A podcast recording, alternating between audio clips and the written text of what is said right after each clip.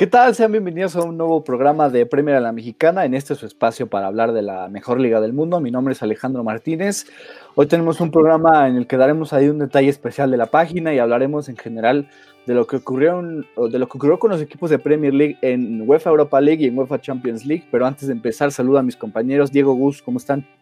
¿Cómo estás, Alex? ¿Todo bien? Ya aquí de regreso, después de unos días sin hablar de Premier League. Ahora nos toca hablar en cuestiones de competiciones europeas y se viene un bonito programa porque hay bastante de dónde verle, ¿no? Diego, Alex, ¿cómo están? Feliz de regresar, ¿no? Ya estuvimos en una pausita, pero feliz de regresar y qué mejor que hablar de la Champions y de la UEFA Europa League y lo que hicieron los equipos ingleses en estas competiciones, ¿no? Entonces hay mucho que analizar y feliz de estar aquí con ustedes. Pues sí, digo, ahora la idea es tratar de, cubrir un poco o ver qué es lo que ocurrió con los equipos eh, de Premier League en, las competiciones de Europa, ver más o menos su panorama y pues tratar de publicar un poco rápido porque el, calendario nos está apretando también, ¿no? Esto se está eh, grabando el, domingo y, consideremos que el lunes vuelve otra vez la, Europa League, entonces esto vamos a, va a ser muy rápido el mes de agosto.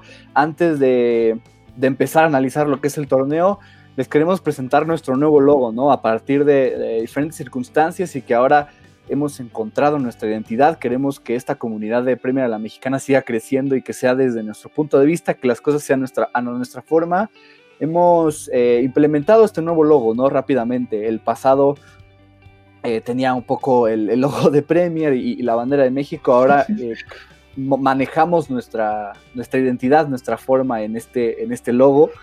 La verdad es que es un trabajo que, nos gustó mucho, ¿no? En general. No, no, no me doy crédito de él, sino que ahora que ya es nuestro, nuestra nueva imagen, creo que a, todos nos gustó y la gente también lo, tomó bastante bien. Solo queríamos presentarlo por acá y comentar un poco lo que era el, cambio de logo. Y bueno, ya para, empezar a, lo que es el análisis de, de, equipos de Premier en Europa, empecemos con los de Europa League, ¿no? El Manchester United venció 2 a 1 al Lask de Austria para terminar con un global de 7 a 1 en este partido en el que Ole Gunnar Solskjaer mandó un cuadro completamente alterno el único que jugó de la maquinaria del ataque del United fue Anthony Marshall, entró y metió gol al final para darles la victoria al equipo, ¿no? ¿Qué destacan de este encuentro que, digo, no me parecería parámetro para, para medir lo que pueda ocurrir el próximo lunes, pero ¿cómo, le, cómo vieron este, a este Manchester United alterno de cierta forma?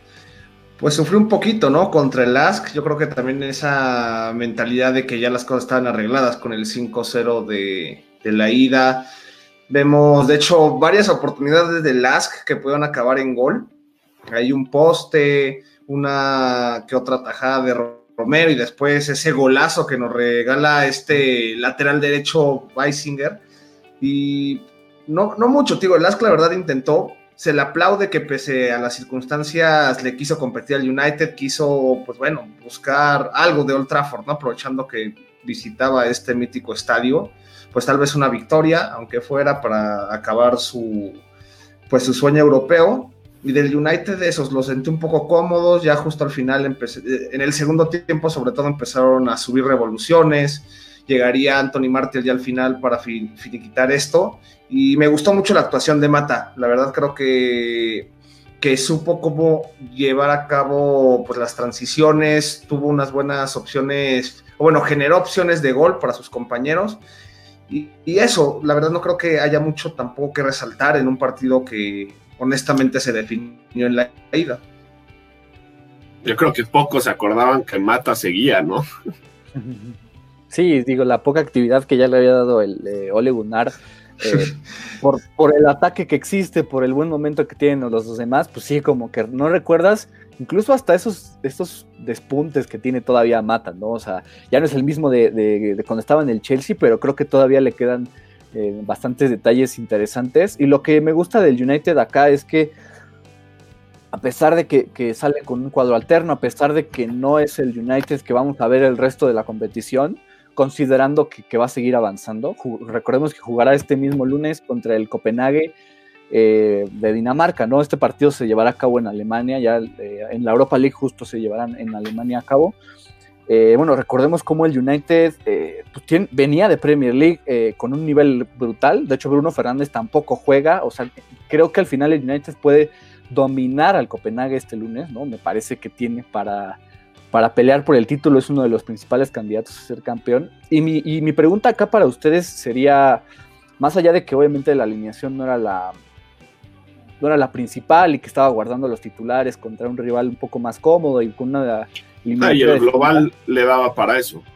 Sí, exacto, para una eliminatoria definida. Mi pregunta es, ¿a quién mandarían de arquero? Sergio Romero con esta idea de que mantengas un poco la confianza en el arquero, en el segundo arquero para competiciones alternas que no son la liga, o a David De Gea, considerando que es tu mejor arquero, que a pesar de que tuvo en el error aquel de, semifinal de F Cup, es tu mejor, eh, es tu mejor hombre en la portería, ¿no? ¿Con quién irían y por qué? Eh, eh, ¿hablas del partido del lunes o ya no, digo, de...? O sea, es que al final, es, o sea, yo digo en Europa League, o sea, porque no podemos dar por sentado que el United le va a ganar el Copenhague. Sí, pensando que, sabiendo que el United, como ya decíamos, tiene un partido, diríamos, fácil contra el Copenhague y que es favorito, ¿no?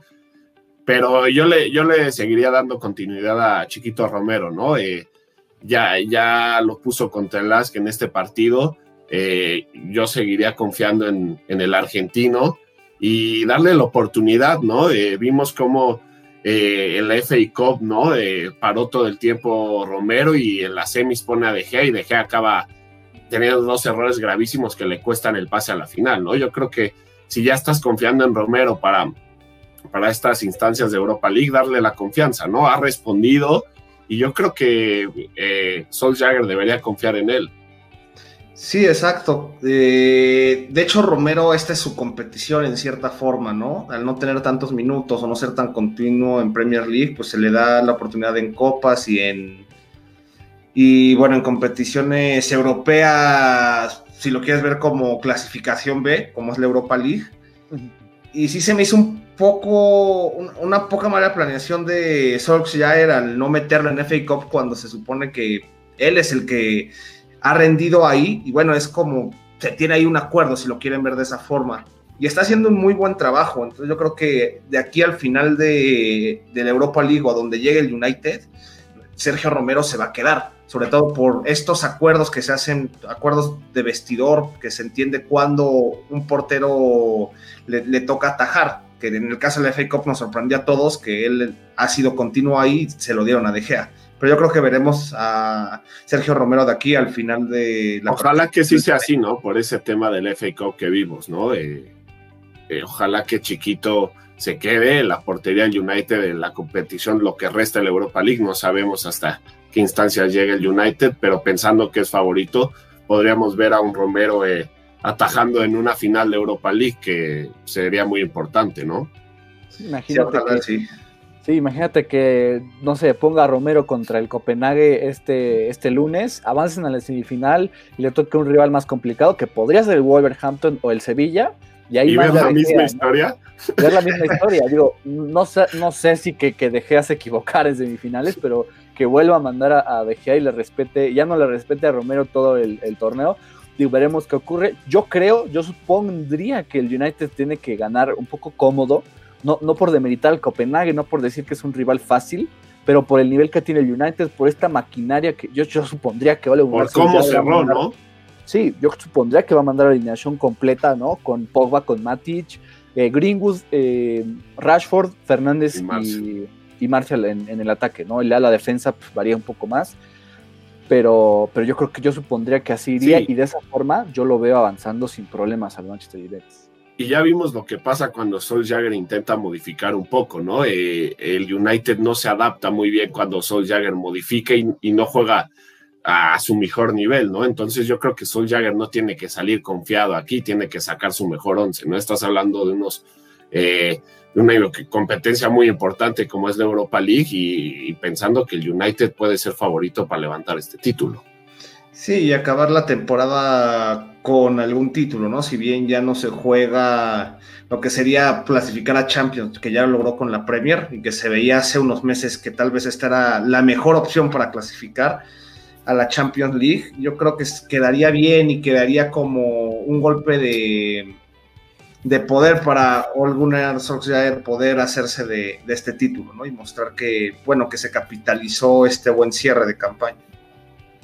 Sí, totalmente. Qué mejor que su primer título eh, con el Manchester United sea a nivel continental, ¿no? Creo que le ayudaría muchísimo, sobre todo para la siguiente temporada. Y ahora pasemos, mantener, nos mantenemos en el mismo torneo, pero pasemos con el otro equipo de Premier, el Wolverhampton, que vaya que sufrió, vaya que estuvo cerca de, irse a tiempo extra. Ganan 1-0 con gol del de siempre de Raúl Jiménez, un penal clarísimo sobre Daniel Podens. Pero vaya, a pesar de que Jiménez, pues digo, hizo lo suyo, metió su penal, el Wolverhampton jugó muy mal, jugó un muy mal partido. El, Olympiacos le atacó constantemente, le apedró el rancho. De hecho, le anulan un gol que híjole, se tardaron demasiado revisándolo. Creo que la diferencia fue lo que están los dos dedos, ¿no? O sea, el dedo del jugador del Olympiacos fue la diferencia para marcar ese, ese fuera de lugar. Pero digo, mi, principal impresión es que si vuelve a jugar de manera similar o, peor, en este caso no sé si se pueda, pero si juega así contra el Sevilla, no veo cómo avance. ¿Cómo ven este partido del Wolverhampton tan complicado?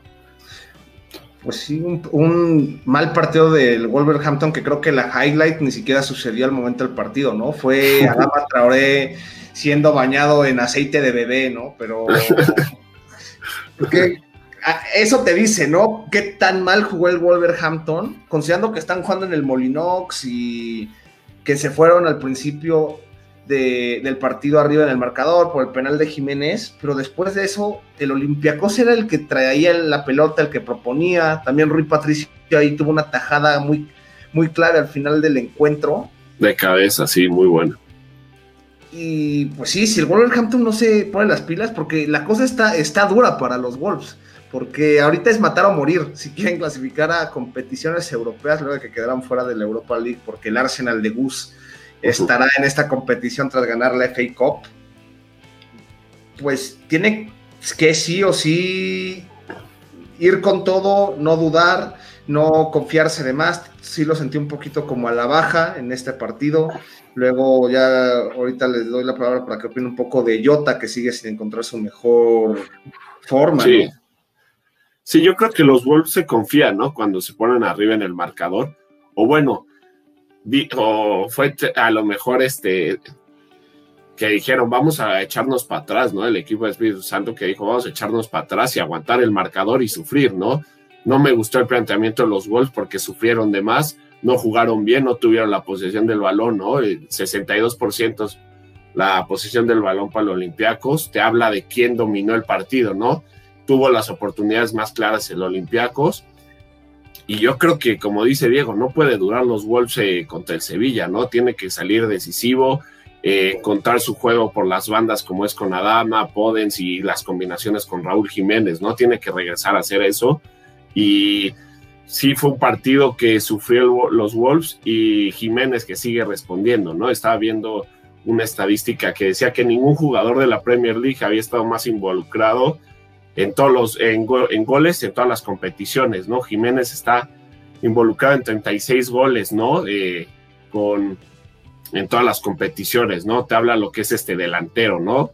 Eh, yo creo que Jiménez si pierde o los gols quedan fuera, lo estaríamos viendo en otro equipo, pero bueno, ya, hablaré, ya hablaremos de eso.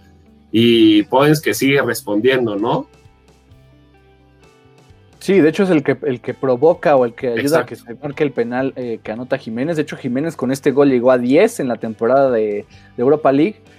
Eh, es el jugador que más goles eh, ha marcado ya sin siquiera haber acabado el torneo en, un torneo continental para el Wolverhampton. Me parece que, al final Jiménez es un es extraordinario, pero ya más allá de eso, el Wolverhampton la realidad es que no va como favorito, va como el, no favorito, ¿no? Contra el Sevilla en, Y más porque el Sevilla eliminó a la Roma, ¿no? Y jugó muy bien el Sevilla, o sea, dominó a la Roma, dejó sin, a la Roma sin opciones, salió con todo. Yo creo que el Sevilla viene en un gran nivel, ¿no? Y lo ha demostrado, tuvo una liga muy buena, entonces no sale como nada favorito los Wolves, entonces espero un partido difícil. Es muy complicado ver cómo el Wolverhampton pueda avanzar, sobre todo con el nivel que le dimos en los, octavos de final contra el Olympiacos. Y en toda la eliminatoria, ¿eh? no solo en el partido ahorita. En el partido de Grecia igual se les complicaron demasiado, empatan a uno a uno en un juego que no es muy bueno de ellos.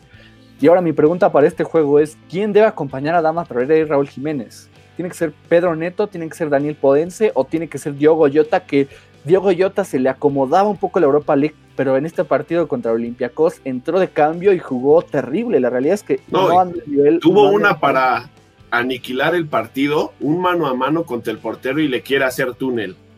Hasta en un Espíritu Santo se enoja y empieza a gritar como loco. O sea, un jugador de esa calidad no puede intentar hacerle un túnel en un mano a mano en, un, en una instancia como esta, ¿no? Yo creo que respondiendo a tu pregunta, Alex, creo que tiene que ir con Daniel Podens, ¿no? Le, ha demostrado, lo ha demostrado en los últimos partidos de Premier League que le vimos y en este partido de Europa que tiene que ser el que acompañe a Dama y a Raúl Jiménez. Sí, concuerdo con Gus. creo que para esas instancias tú tienes que traer a los jugadores que en mejor sintonía estén y en mejor ritmo. Justamente por esto, porque ahora se van a jugar a partido único los enfrentamientos, eh, lo que se juega en los Wolves, entonces no tienes este margen de error de tratar o tratar de revivir a jugadores que no están conectados. Como dice Gus, ¿cómo es posible que si ves que estás complicado en el partido y tienes la posibilidad de finiquitar y ya darte el respiro, haces este tipo de cosas. O sea, es, e, es infantil la situación, considerando que Diego Jota venía en la Europa League, venía anotando hat tricks y venía en un buen ritmo en partidos consecutivos de Europa League anotando. Lamentablemente yo sí lo relegaría a la banca y me quedo con Podense, ¿no? Que está teniendo un buen cierre de Premier League, está haciendo esta bonita en la delantera y que está apoyando a, a Traoré y a Jiménez para seguir manteniendo estas cotas goleadoras. Entonces yo igual me quedo con el 10. Sí, yo concuerdo con ustedes completamente. Y un factor a, ver es los carrileros que son tan importantes en el equipo, ¿no? Johnny Otto saldrá lastimado, probablemente no juegue contra el Sevilla el próximo martes, es 12 de agosto pero no 11 de agosto, pero, pero va, probablemente sería Rubén Vinagre el que, el que lo supla. Eh, me, preocupó el, nivel de Matt Doherty, es de los peores partidos que le vi en la temporada a Doherty. Sí, no, terrible el partido eh, que dio. Terrible. estuvo en un nivel bastante, bastante bajo. Yo y, es vital, ¿no? Sobre todo considerando que un Lucas Ocampos, que está en un buen nivel por el Sevilla, sería el, el jugador el que está de la banda, creo me parece, de Matt Doherty entonces eh, es vital que, recupere su nivel y que no tenga un partido similar al que le vimos contra Olympiacos. Y, un dato bueno es que los Wolves no avanzaban unos cuartos de final en, una competencia europea desde 1972, ¿no? Entonces... Da mucho que soñar. sí, eh, esperaron tanto para tener esta oportunidad y como decíamos, no puedes salir a dudar, ¿no? Partido a un juego y tienes que salir con tus mejores jugadores y con todo. Y, nada más para complementar lo de Johnny Otto, se ha confirmado que lamentablemente el español tiene una lesión, un daño en el ligamento cruzado y le dice adiós, ¿no? A la Europa League, ya no regresa porque va a tener que ser sometido a cirugía y bueno, igual creo que va a perderse unos meses, entonces también no lo veremos en el inicio, lo más probable, de, la Premier League. Una cosa lamentable porque... Cuánta recuperación, ¿no? Sí, ya muy buen nivel. Una pronta recuperación, porque creo que es importante en ese esquema de Nuno. Sí, la verdad es que qué mal que le haya pasado esto a alguien tan importante como Johnny Otto. Digo, no, no porque a los demás no, no, importen, pero sí, ojalá que se recupere más pronto de lo esperado y que no le afecte tanto al Wolverhampton, porque sí es una pieza clave en el esquema de, de Nuno.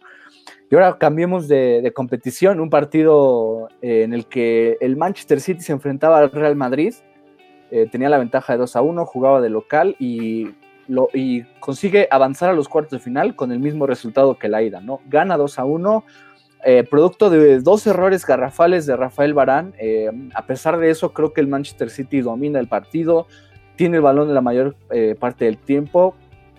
Y, yo, yo, resaltaba, ¿no? Qué bonito que Kevin De Bruyne juegue en Premier League. La verdad es que es un jugador que aquí lo hemos lo dicho. Que es Kevin De Bruyne. Sí, caray digo, qué bonito que juegue en esta liga porque de verdad es impresionante lo que da, pero más allá de eso, ¿cómo ven la victoria del, Manchester City con un Gabriel Jesús que sigue demostrando que los goles del City a la larga están en muy buenas manos ante la inminente salida de Kun en algún punto? Sí, eh, la verdad es que eh, yo siendo aficionado del Madrid, eh, me esperaba un partido más completo, ¿no? Del Madrid eh, yo, yo, yo le decía a mi hermano, ¿no? Que igual le va al Madrid. No tiene nada que perder el Madrid, ¿no? Tiene marcador abajo, tiene que salir con todo, ¿no? Tiene que, tiene que arriesgar, tiene que salir ofensivo y no le vimos eso al Madrid, ¿no? Yo no vi una buena actitud dentro del terreno de juego por parte de los jugadores del Real Madrid, ¿no? En ningún momento decía, quieren ganar el partido, quieren avanzar a, a, los cuartos de UEFA Champions League, ¿no? Eh, recalcar el gran partido del Manchester City que domina el juego, eh, lo de Kevin De Bruyne sigue siendo escandaloso, ¿no? Qué futbolista, qué el mejor mediocampista del mundo, y ya lo habíamos dicho en podcast anteriores, eh, tiene un nivel brutal, este, su visión de juego es extraterrestre, ¿no? Y lo de Barán, lamentable, ¿no? Porque con la baja de Ramos decía, decíamos, ¿no? Eh, hijo, Militao ahí puede ser el que, el que se equivoque o el que dude dude más, ¿no? Y fue al final de más experiencia, ¿no? En la central Rafa Barán. Eh, lamentable porque la verdad es que traía un gran nivel y lo ha demostrado y le costó el partido esos dos errores al Madrid. Lo que sí hay que decir es que este City debe preocuparse un poco eh, en la defensa, ¿no? Porque las pocas veces que llegó el Madrid, eh, llegó con peligro, ¿no? muy bien Ederson, que sacó un par de atajadas a Benzema, pero a este City con muy poco le puedes hacer daño eh, con la defensa que tienen, ¿no? Vimos cómo Pep puso a Fernandinho de central, entonces yo creo que ahí se debe preocupar un poco el City, ¿no? En la parte baja. Sí, sin, sin, duda alguna el City hizo un gran partido. Creo que era lo que necesitábamos y hablamos hace ya tiempo sobre esta situación que el Madrid tiene esta magia en Champions, este misticismo, que se sabe venir de atrás, sabe... Y justo por eso esperaban más todos, ¿no? Decían, el Madrid es su, es su competición, ¿no? Hasta un punto, como tú mencionas, Gus, que el City está presionando alto, se sentía cómodo, y aún así el Madrid con 1-2 se empezó a generar peligro, y ese gol de Benzema, pues hacía sentir miedo, yo creo que al City, pero aún así supieron, es más, uno se da cuenta al principio del segundo tiempo, después de que ya el Madrid empata la cosa y demás en el marcador de ese día, pues uno, uno todavía tiene como que tal vez el City va, va, a empezar el segundo tiempo de menos y no, siguieron con la revolución a todo y siguieron insistiendo y ahí se va, lo de Barán una cosa muy triste, eh, no hay que demeritarle que es un gran central pese a estos dos errores que tiene, yo creo que sí es esto de controlar la línea y de controlar la defensa, esta tarea que tiene Ramos es muy complicado y dársela a Barán, tal vez eso le, pudo pegar un poco en la parte de concentración, que yo me atrevo a decir que sin estos dos errores de Barán, tal vez el partido hubiera tomado, aunque el City lo hizo muy bien, el partido hubiera tomado otra... Pues es que el Madrid siempre estuvo ahí, ¿no?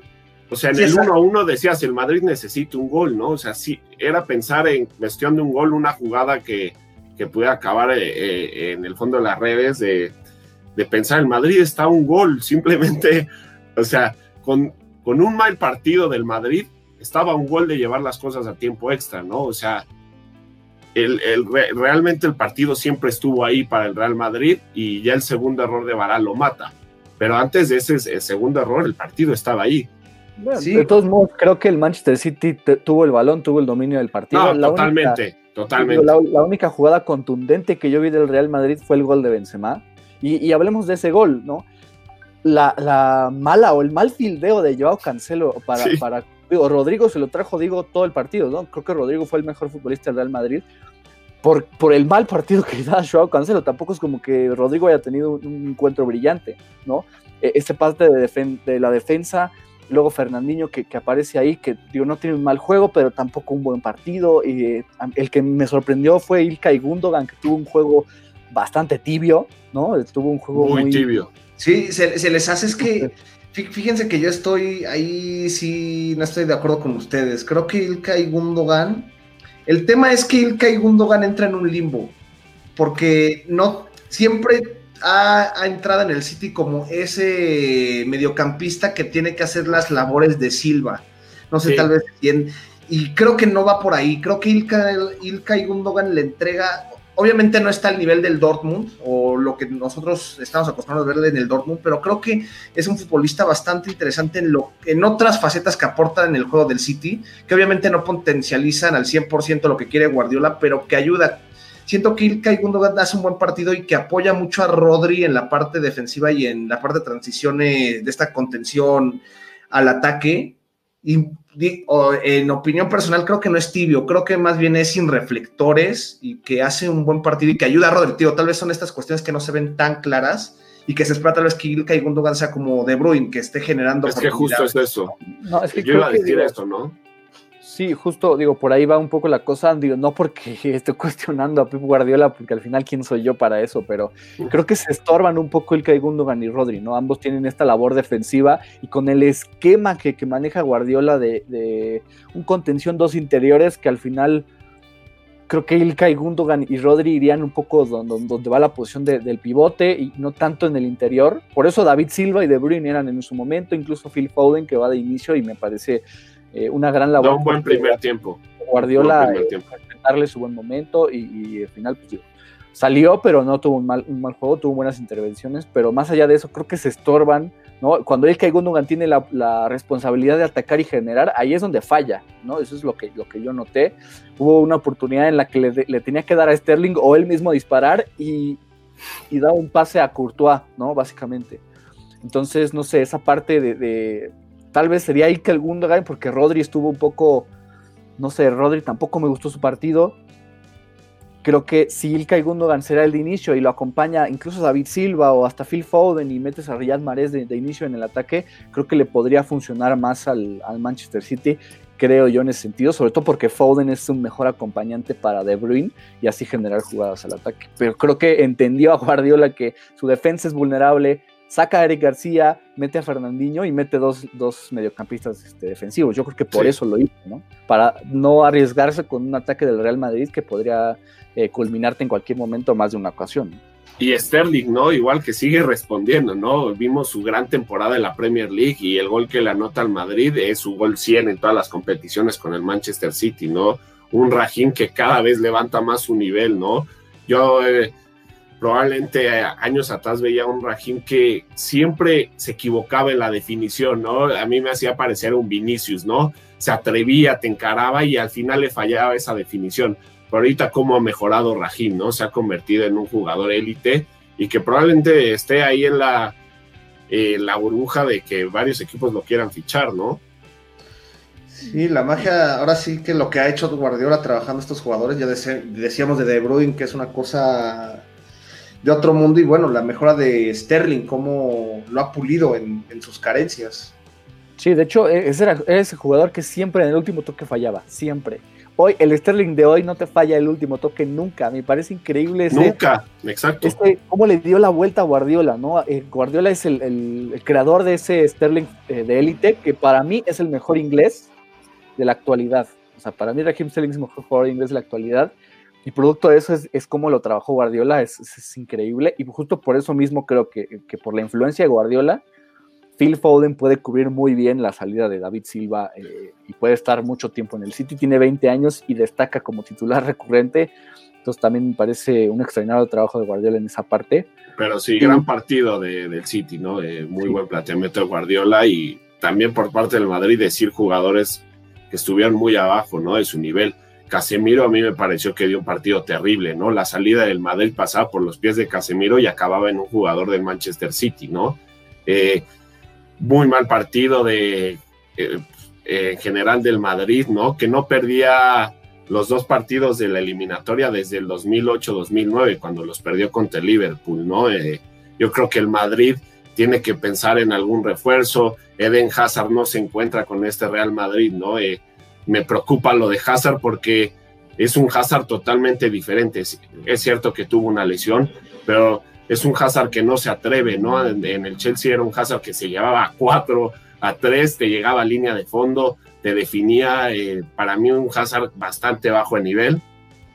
Y yo creo que el Madrid tiene que pensar en, eh, en alguien que sea creativo, que, que, tenga visión, ¿no? Yo creo que al Real Madrid le hace falta un Kevin De Bruyne, ¿no? Eh, alguien que tenga idea, que le ponga pases a Karim, a Eden, filtrados, ¿no? Yo creo que pensar en un Mesut Özil de años atrás, ¿no? Obviamente no fichar a Mesut, pero en un Mesut que antes daba eso al Madrid, ¿no?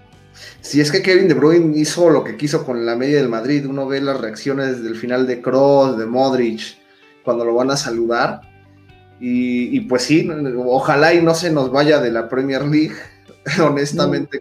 No, no lo creo. Es muy complicado, pero honestamente cuando Madrid toca a tu puerta, creo que muy rara vez alguien le dice que no, por, por lo que significa la historia y demás. Y bueno, Imaginemos que De Bruyne gana la Champions League este año con el City, que tal vez sería lo como que el último trofeo que le falta ganar de, relevancia con el equipo de Pep Guardiola. No, no estoy, no estoy dando nada por hecho, pero podría ser en esta reconstrucción que el Madrid necesita. Creo que tú mismo lo dices, Gus. Creo que es un jugador que necesita, podrías necesitar el Madrid pero es una suposición nada más, no hay ni rumores, ni siquiera crean que lo que estoy diciendo se va a hacer realidad. Entonces, para tranquilizar un poco las revoluciones. Pero yo, yo no lo vería loco que en unos años viéramos a Kevin De Bruyne en el Madrid. Eh, no lo sé, creo que eso es muy complicado, sobre todo por lo valioso que es para el City, ¿no? Creo que tendrían que venderlo ya en una cantidad loquísima para que, para que se fuera. Y nada más para, para terminar con el City, a mí el que me sigue encantando es Gabriel Jesús, ¿no? Aunque no sea igual de, espectacular como Agüero y demás, creo que al final provoca los dos goles, ¿no? O sea, si bien son errores de, Rafael Barán, él es el que se anticipa en el primer gol y le asiste a Sterling, luego es el que, confunde al, propio Barán y al final es el que termina definiendo de buena forma ante Curta. A mí me encanta el, goleador. Que le sigue respondiendo a Pep ahí. Gabriel Jesús, que sí es su mejor temporada como profesional sin duda, ¿no? Y ahora ya pasemos al último juego, que no sé si haya mucho que comentar. la eliminación de, del Chelsea contra el Bayern Múnich, un marcador global de 7 a 1. Le pesa muchísimo al Chelsea las bajas de Christian Pulisic, de César Aspilicueta, que digo, no sé si con ellos hubieran avanzado eh, a cuartos, pero por lo menos hubieran dado más pelea, creo yo. Eh, creo que por parte del, del, Chelsea, digo, insisto, ¿no? Y lo, puse, lo, lo poníamos en Twitter, decir esto ya es como, como hacer hincapié en que necesitas eh, respirar para no morir. Pero la realidad es que Chelsea necesita mínimo dos o tres defensas urgentemente. Porque esa línea que tiene, vaya que Yo creo que eso te deja esta eliminatoria. En sí le dejo un mensaje claro al Chelsea y es reforzarse la defensa urgentemente. O sea, creo que ese es el mensaje que le deja esta, esta eliminatoria contra el Bayern Múnich. Pues sí, sin duda alguna, ¿no? Creo que también me gustó un poco esta parte en donde Callum Hudson-Odoi fue de los que más intentó por el Chelsea. En general, el Bayern Múnich lo dominó siempre, yo me atrevo a decir un 95%, pero Callum Hudson-Odoi pues, en las jugadas que tú, había, había anotado un golazo por mala suerte y por centímetros marcan fuera de lugar, pero Tammy Abraham también, 18 goles en la temporada, es el goleador del Chelsea en, la campaña, ¿no? Creo que también destaca eso.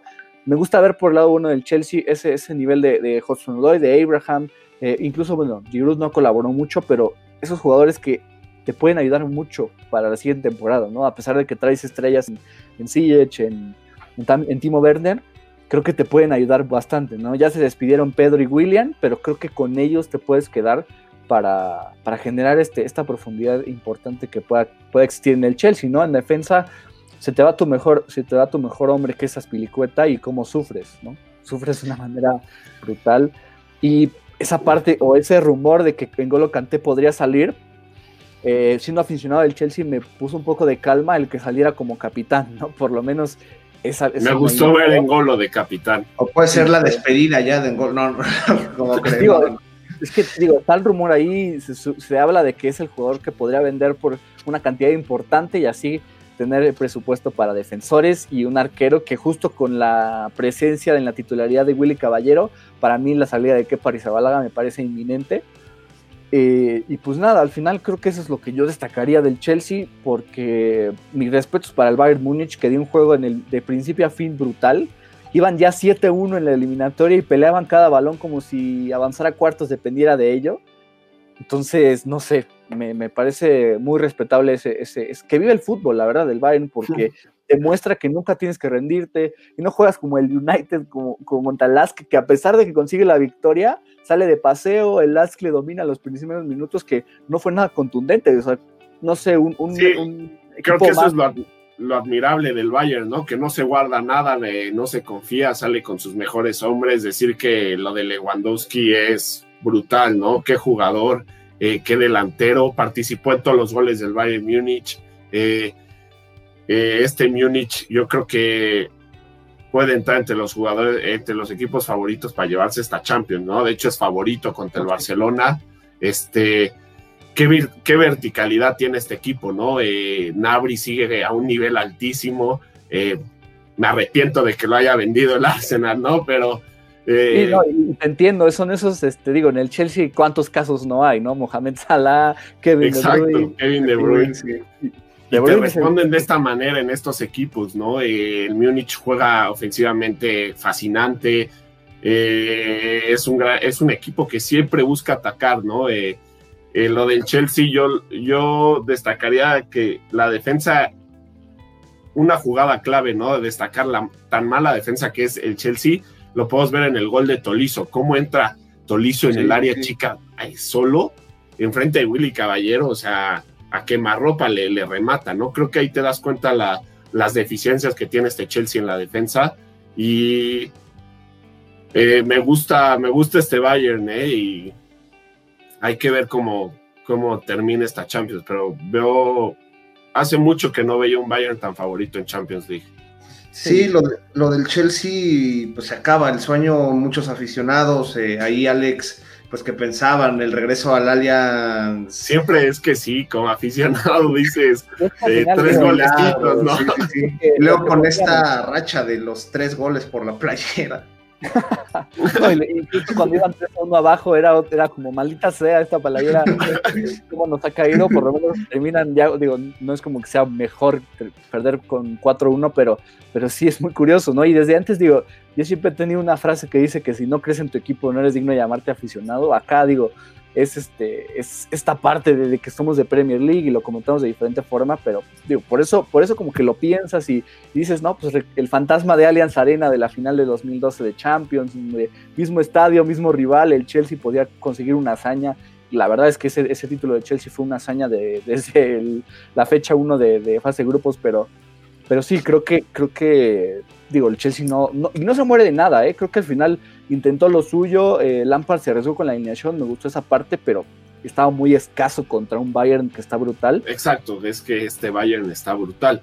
Eh, y viendo, eh, hablando del tema de la defensa, el, Chelsea concedió 79 goles en todas las competiciones, promedia, este, concediendo 1.4 goles por juego. O sea, algo altísimo y es su peor marca desde la temporada aquí lo tengo, 90-91 que promediaba 1.6 goles por partido, ¿no? O sea, concedía 1.6 goles por partido, ¿no? Eso te habla de, lo mal que está esta defensa. Sí, siempre hablamos, digo, rápido, de esos equipos que le complican al, al, a los, al del Big Six, ¿no? En Premier League siempre hay equipos que le complican a los del Big Six, pero cuando Chelsea se le complica a uno, llega a perder en Stamford Bridge 3-0, ¿no? Alguna vez vimos como Nathan Ake creo que le marcó doblete en Stamford Bridge y que ganó el Barno 3-0, o sea, siempre el Chelsea llega a tener estos resultados y es por culpa de la defensa, insisto, por más que tengas un ataque brutal para la siguiente temporada, no vas a poder pelear por el título, no vas a poder pelear fuertemente en Champions si no, mejoras esa línea, que la verdad eh, me gustaría ver más a Fikayo Tomori, el juvenil, creo que no ha tenido muchos minutos. Me gusta, me gusta más que Christensen, me gusta más que Kurtzuma, sobre todo por el potencial que tiene, pero sí es, algo que tiene que reforzar eh, inmediatamente. Y al parecer la portería pues, ya va a ser también algo que mejorarán. Lo vimos con el Liverpool, ¿no? Con, la, con el fichaje de Allison, creo que fue esa pieza final para, para ser competitivo y dominante Ahora el Chelsea necesita mejorar su defensa y su. Y, al parecer, aún vayan que se le acomodan los equipos ingleses en instancias de, octavos y cuartos de Champions, ¿no? no pues decir de mi Arsenal que siempre lo sacaba el Bayern y por marcadores abultados, ¿no? Al parecer, este. ¿Eh? Era este. Pues yo vi un meme, era del de, los Spider-Man que se señalan a sí mismos, eran el, Tottenham, el Chelsea y el, y el Arsenal, ¿no? Y, en el centro decía, ¿no? Comerte siete o más goles del Bayern en Champions League. Y, sí, pues la verdad es que el Bayern domina el fútbol de Inglaterra de cierta forma. Así como de hecho, un, un, seguidor nuestro ponía que Alemania nunca no le había hecho tanto daño a Londres desde 1940 con la Segunda Guerra Mundial, una cosa, una cosa terrible. Y sí es cierto, está viendo un marcador global entre el Bayern contra equipos de Londres, que es Arsenal, Tottenham y y Chelsea. No, debe ser altísimo. No, no, era como un 39-4, una cosa así. Sí, claro. Una, cosa que sí dices qué está pasando, pero. Sí, sí, sí. Muy, muy una hegemonía que tiene. Y, bueno, ya para finalizar, me faltó la pregunta clave para, el Manchester City. Ahora que enfrentan al Barcelona, que, perdón, al, al Lyon, que a pesar de que el City llegaría como favorito y que no, debería complicarse, no me confiaría yo del, del Lyon, pero aún así, ¿con qué, ¿con qué central irían? ¿no? Porque manda Fernandinho para, para la titularidad, saca a Eric García entendiendo que su nivel no es el mejor, pero ¿qué central debe ir? Eh, debe ir ahí, o cuál debe ser la central para, este partido de cuartos de final, que será el próximo sábado 15 de agosto. Yo creo que se va a mantener así, sobre todo por como tú comentas, si bien el Lyon le gana la Juve, pero era una Juve que estaba un poco ya mermada, se acaban de correr a Sarri. Eh, yo creo que va a mantener a Fernandinho. Fernandinho lo estaba haciendo bastante bien como comodín en la central. Se entiende, ayuda un poquito a que Rodri se ubique mejor en la contención. Yo me quedo con la pareja Laporte Fernandinho en este caso, sobre todo porque viene en ritmo después de ganarle al Madrid. Pues y sobre todo porque Pep ya no tiene confianza en Otamendi, ¿no? Eh, ya eh, Otamendi ya es. ¿Eh? Ni en John Stones. Ni en John Stones, exacto. Ya son jugadores que siempre los vemos en la banca, ¿no? Eh, yo creo que se va a quedar con esta central y yo creo que va a salir igual, como con Rodri y Gundogan como medios defensivos, un poco ya apoyando a la central, ¿no? Pues sí, ¿no? Y, ahora ya para, para cerrar este, este programa, les ¿Cuáles son sus picks, no? United, Copenhague, Wolverhampton, Sevilla y Manchester City, León. ¿De forma objetiva o de forma o de forma que, no, corazonable? No, Me te a dar mi objetiva y del corazón. Si quieres, adelante. Este, bueno, en, el, en la cuestión objetiva, yo creo que el United no se le debe complicar el Copenhague, a no ser que algo extraño suceda y de la nada bajen el nivel. Como dices, es un equipo bastante poderoso el que tenemos y obviamente si alguno de Solskjaer lleva a su once ideal. Y del Wolverhampton, lamentablemente, siento que la baja de Johnny Otto, que creo que están cerrando un poco a la baja la temporada y que el Sevilla se le conoce por saber controlar la Europa League, saber cómo jugar la Europa League, yo creo que los Wolves no van a lograr la hazaña, ¿no? sobre todo por esa situación de cómo están cerrando, que el Sevilla viene muy bien, está jugando bastante bien. Eh, creo que Ever Banega está como dando su show de despedida. Sí, que, está jugando muy bien. está jugando Ever, ¿eh? Qué partidazo dio. Entonces yo creo que por eso pongo al Sevilla y del otro lado pues nada más queda el City que no se le debe complicar mucho el Lyon. Tiene demasiadas armas como para no para no este, pasar a semifinales. Creo que esta puede ser la Champions por fin del City. Y bueno, qué bueno por sus aficionados. Qué mal, ahí ya hablando un poco por el corazón, qué mal por mí. Si bien saben que yo un poco voy en contra del City, entonces no me encanta la idea, pero felicito a sus aficionados. Y del otro lado, pues ya como hablando por el corazón, se me hace que el United va a pasar y que los Wolves pueden ahí sacar algo. Pero hablando objetivamente, ya le di mis picks. Sí, poco que agregar, ¿no? A lo que ha dicho el pibe, creo que me quedo con esos tres, ¿no? United City y Sevilla. Eh, pero pensándolo y viendo un poco una locura, creo que el partido que, que nos puede dar un, eh, un marcador sorpresivo eh, y que sea más probable, creo que es el de los Wolves, ¿no? creo que ese puede ser el más parejo de estos tres picks que estamos dando, ¿no? a mi parecer. Sí, mira, yo, yo me quedo con goleada del United al Copenhague. O sea, creo que sí pueden ganar 4-0 cómodamente.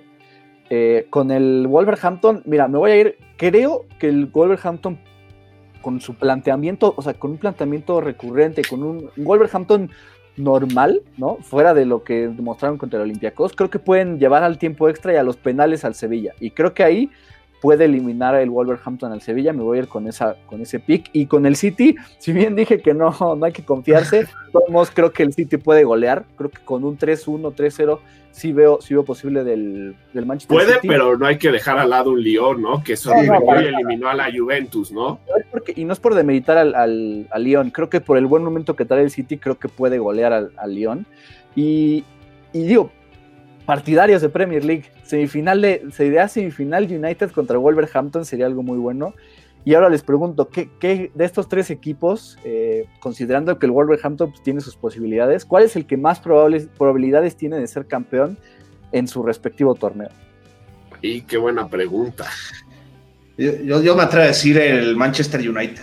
Pero creo que sí el Manchester United. Sí, creo que por la pensando la competitividad o, la o el, alto nivel que hay en los rivales de Champions para el City, creo que por eso también me decanto por el United. Sí, exacto.